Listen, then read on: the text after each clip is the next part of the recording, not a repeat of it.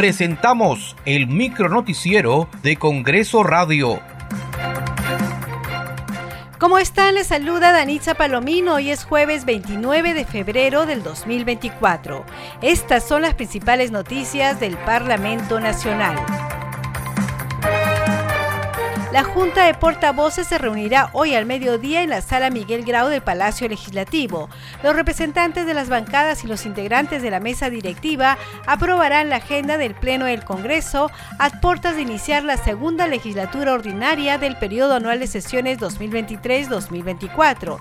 Está pendiente fijar la fecha y hora del Pleno en el que se debatirá y votará el informe que recomienda la destitución de los miembros de la Junta Nacional de Justicia.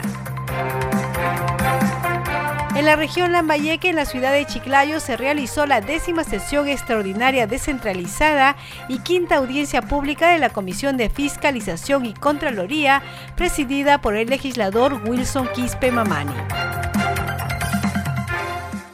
Sí, es, preocupante el no tener agua aquí en Lambayeque, la parte norte del país, y sobre todo, mire usted, falta infraestructura en salud, educación, a pesar que no estaban los ministros, pero hemos visto la gran necesidad.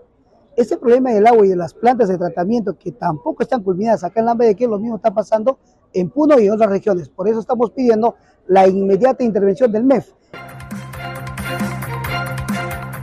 En el marco de su función de representación y su política de puertas abiertas, el presidente del Congreso, Alejandro Soto Reyes, recibió al alcalde de la Municipalidad Distrital de Carguayo Quispicanchi del Cusco, Alejo Vitorino, con el propósito de escuchar y atender sus demandas. Escuchemos al burgomaestre.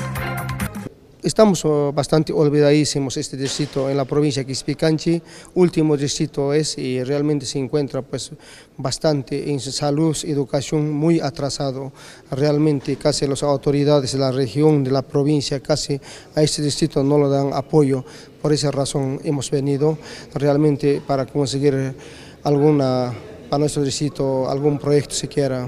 Esa será nuestra visita. Más que todo para la educación y también tanto de salud también estamos preparando los documentos, de, tanto de la educación también. Las comunidades igual también están, pues, eh, ¿no? Eh, hay dos escuelas que están con defensa civil eh, para inhabitable para este año, ¿no? Entonces todo esto, mi preocupación.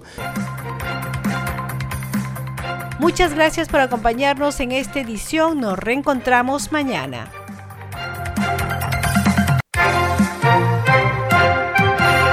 Hasta aquí el micronoticiero de Congreso Radio, una producción de la Oficina de Comunicaciones del Congreso de la República.